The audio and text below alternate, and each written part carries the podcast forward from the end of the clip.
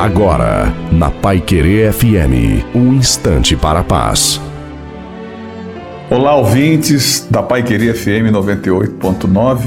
Eu sou o pastor Antônio Silva e agradeço a Deus por estarmos aqui. Obrigado pela sua companhia. Conselhos bons, conselhos maus. Como identificar? Muitas vezes a pessoa tem uma boa avaliação, mas ela tem uma má intenção. A avaliação dela é boa, mas não é verdadeira. Então, a medida de segurança é que a pessoa não se baseie a vida dela na avaliação dos outros, porque ela pode se meter numa enroscada.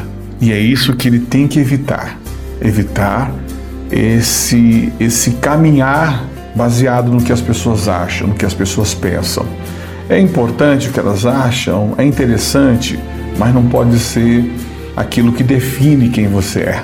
Quem define quem você é é você mesmo, é as suas convicções. Deus te abençoe, Deus te guarde. Tchau.